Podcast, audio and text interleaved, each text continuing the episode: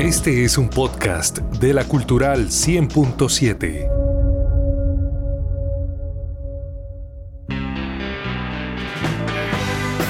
En Opina Santander es el momento de fútbol vinilo con Freddy Josué Niño. Vou cantando, pois a mágoa que eu tinha em meu peito acabou. Sou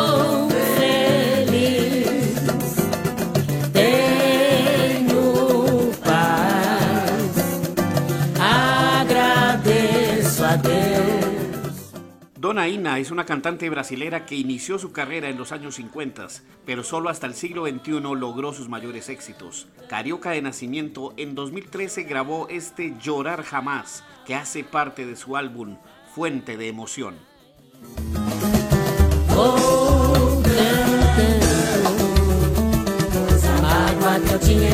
Em.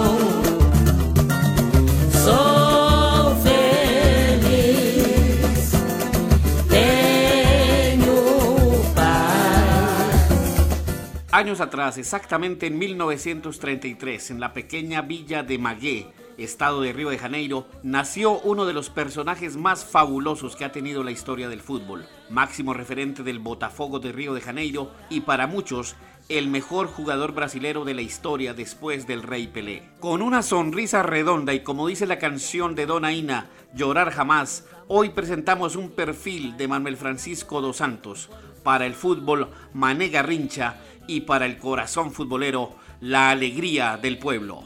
Bienvenidos a Fútbol Vinilo. Por isso sou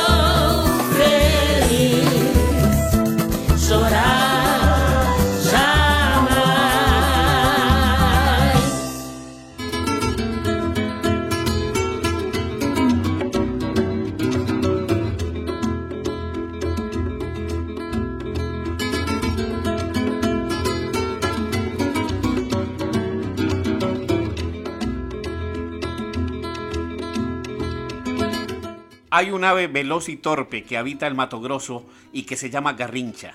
Ese fue el apodo que una de sus hermanas le impuso a Manuel Francisco dos Santos, dado su escaso aporte a las labores domésticas en su humilde hogar. Nació con su pierna derecha 6 centímetros más corta que la izquierda y con unos pies girados que se cerraban hacia adentro, dibujando un ángulo de 80 grados. Como si fuera poco, su columna vertebral estaba torcida. De niño sufrió de poliomielitis y se sometió a una operación para mejorar la normalidad de sus piernas. La cirugía no tuvo mayor éxito y justamente ese defecto se convirtió en su mejor arma para convertirse en el rey de esa jugada llena de engaño y picardía. A punta de regates y talento, se fue convirtiendo en el rey de la gambeta. Lo lleva atado al pie como una luna atada al flanco de un jinete. Lo juega sin saber que juega el sentimiento de una muchedumbre. Le pega tan suave, tan corto, tan bello. El balón es palomo de compa en el vuelo. Y lo toca tan justo, tan leve, tan quedo. Que lo limpia de barro y lo cuelga del cielo. Y se estremece la gente. Y lo ovaciona la gente. A ese fútbol lleno de magia, el gran cantor uruguayo Alfredo Citarrosa le dedicó unas letras a ritmo de candombe, y es que esas jugadas llenas de ingenio, de habilidad pura, lo volvieron inmortal para el Botafogo de Río, con el cual alineó entre 1951 y 1966. Con el Club de la Estrella Solitaria hizo delirar esa torcida urinegra, al ser la pieza clave de los títulos cariocas de 1957, 1961 y 1962, así como de los torneos Río Sao Paulo del 62 y 64. Una de sus tardes más gloriosas fue aquella de la finalísima carioca del 62, cuando en un Maracaná repleto, el Botafogo le pasó por encima al Flamengo con un inobjetable 3 a 0. De esa jornada contamos con el archivo sonoro, el relato emocionado de Valdir Amaral con el primer gol de Garrincha, la anotación con la cual esa tarde el pueblo de Botafogo empezó a celebrar el título carioca de 1962. Volta o Botafogo pela direita, vai levando o jogador que é Mané Garrincha, vai cerrando, passou por Jordan, atira, gol! Sensacional o tento pela arrancada espetacular de Mané Garrincha. A bola pode ter batido num homem da zaga do Flamengo, mas o que é decisivo está inaugurado o marcador. 21 minutos na primeira etapa. Lo lleva unido al pie como un equilibrista unido a la muerte. Lo esconde, no se ve, le infunde magia y vida y luego lo devuelve. Y se escapa, lo engaña, lo deja, lo quiere. Y el balón le persigue, le cela, le hiere. Y se juntan y danzan y grita la gente. Y se abrazan y ruedan por entre las redes. Y se estremece la gente. Y lo ovaciona la gente. Garrincha fue uno de los pilares para que la selección brasilera lograra sus primeros títulos mundiales en Suecia 58 y Chile 62. En Suecia tanto él como Pelé iniciaron como suplentes, pero fue cuestión que entraran los dos a la cancha para que junto con Babá, Didi y Zagalo integraran un ataque clamoroso con el cual el pueblo brasilero empezó a secar las lágrimas del maracanazo del 50. En Chile 62, ante la lesión temprana de Pelé, Garrincha fue imparable para los mexicanos, checos, españoles, ingleses y chilenos. Sacó lo mejor de su magia y se convirtió en uno de los goleadores de la Copa y de lejos en el mejor jugador del torneo.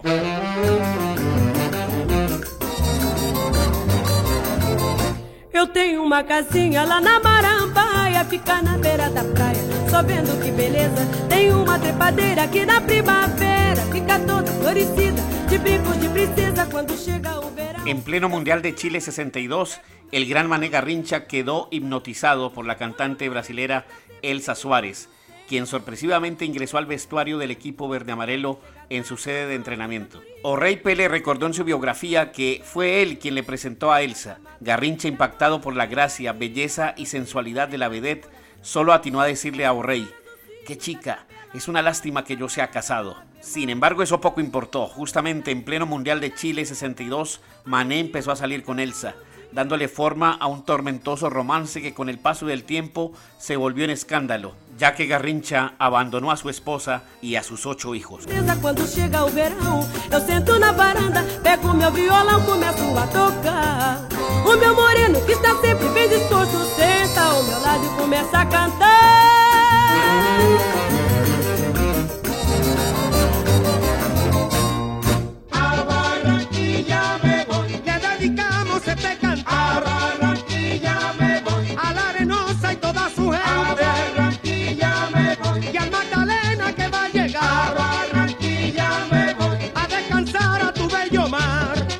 Luego de la temprana eliminación de Brasil en la Copa Mundo del 66 y de un desapercibido paso por Corinthians, Mané Garrincha aterrizó en Barranquilla. Dos mil fanáticos del Junior derribaron la reja colocada en el aeropuerto aquel 19 de agosto del 68, cuando arribó a la Arenosa. Garrincha pactó un pago de 600 dólares por partido jugado. Se dice que llegó al Caribe colombiano tras los pasos de Elsa, quien al parecer se iba a presentar en Barranquilla. La hermosa de.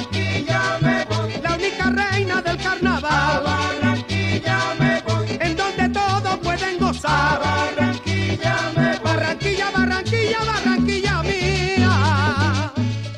El 25 de agosto de 1968, el viejo Romelio Martínez registró un lleno hasta las banderas para el debut del Gran Mané. Al final fue derrota 3 a 2 ante el Independiente Santa Fe. Garrincha, a pesar de su sobrepeso, mostró pinceladas de su clase. Para el siguiente partido ante el Cúcuta en la ciudad fronteriza, el técnico Milok no lo convocó para que fuera recuperando sus mejores formas. Sin embargo, en el Hotel Majestic, en donde se hospedó, se le veía constantemente bebiendo cerveza y whisky nunca se puso en forma. La aventura de Garrincha con el Junior duró apenas 24 días jugó un solo partido. Todo terminó cuando supo que Elsa jamás iría a presentarse en Barranquilla.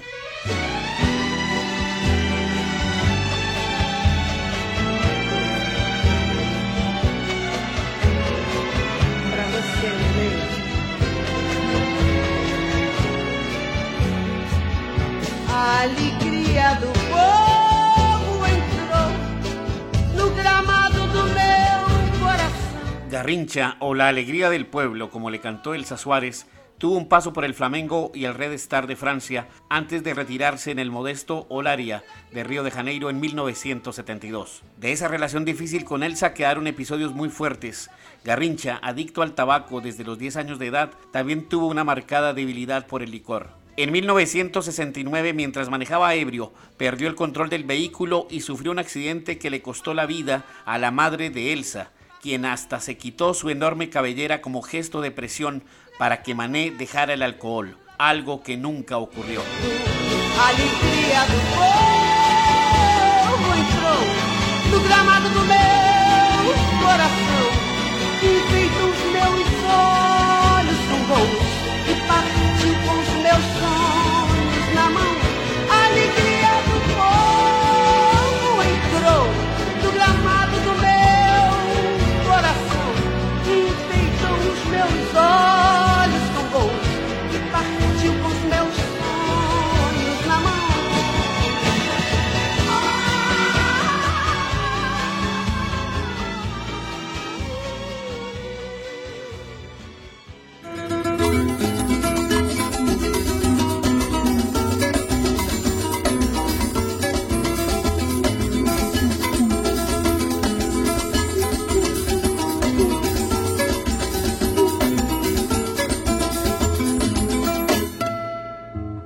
Manuel Francisco dos Santos, Mané Garrincha, el más espectacular puntero derecho de la historia del fútbol, uno de los 10 mejores jugadores del siglo XX según la FIFA, falleció el 20 de enero de 1983. El dictamen, pancreatitis y pericarditis, derivadas de un alcoholismo crónico.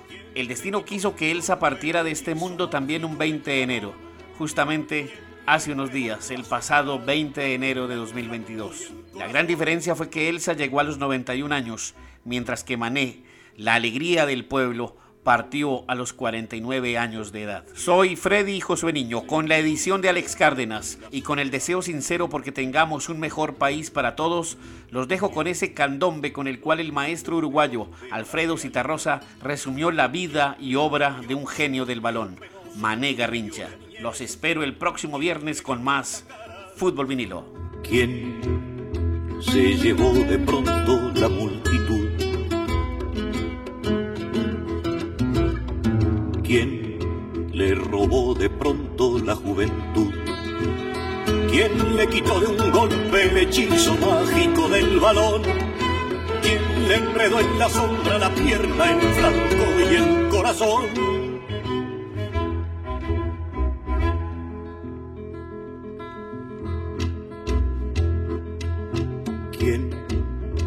Le llenó su copa en la soledad? ¿Quién lo empujó de golpe a la realidad? ¿Quién lo volvió al suburbio penoso y turbio de la niñez? ¿Quién le gritó en la cara, usted no es nada, ya no es usted?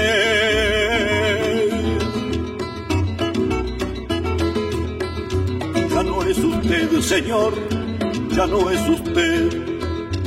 Ya no es usted, señor, ya no es usted. Ya no es usted, señor, ya no es usted.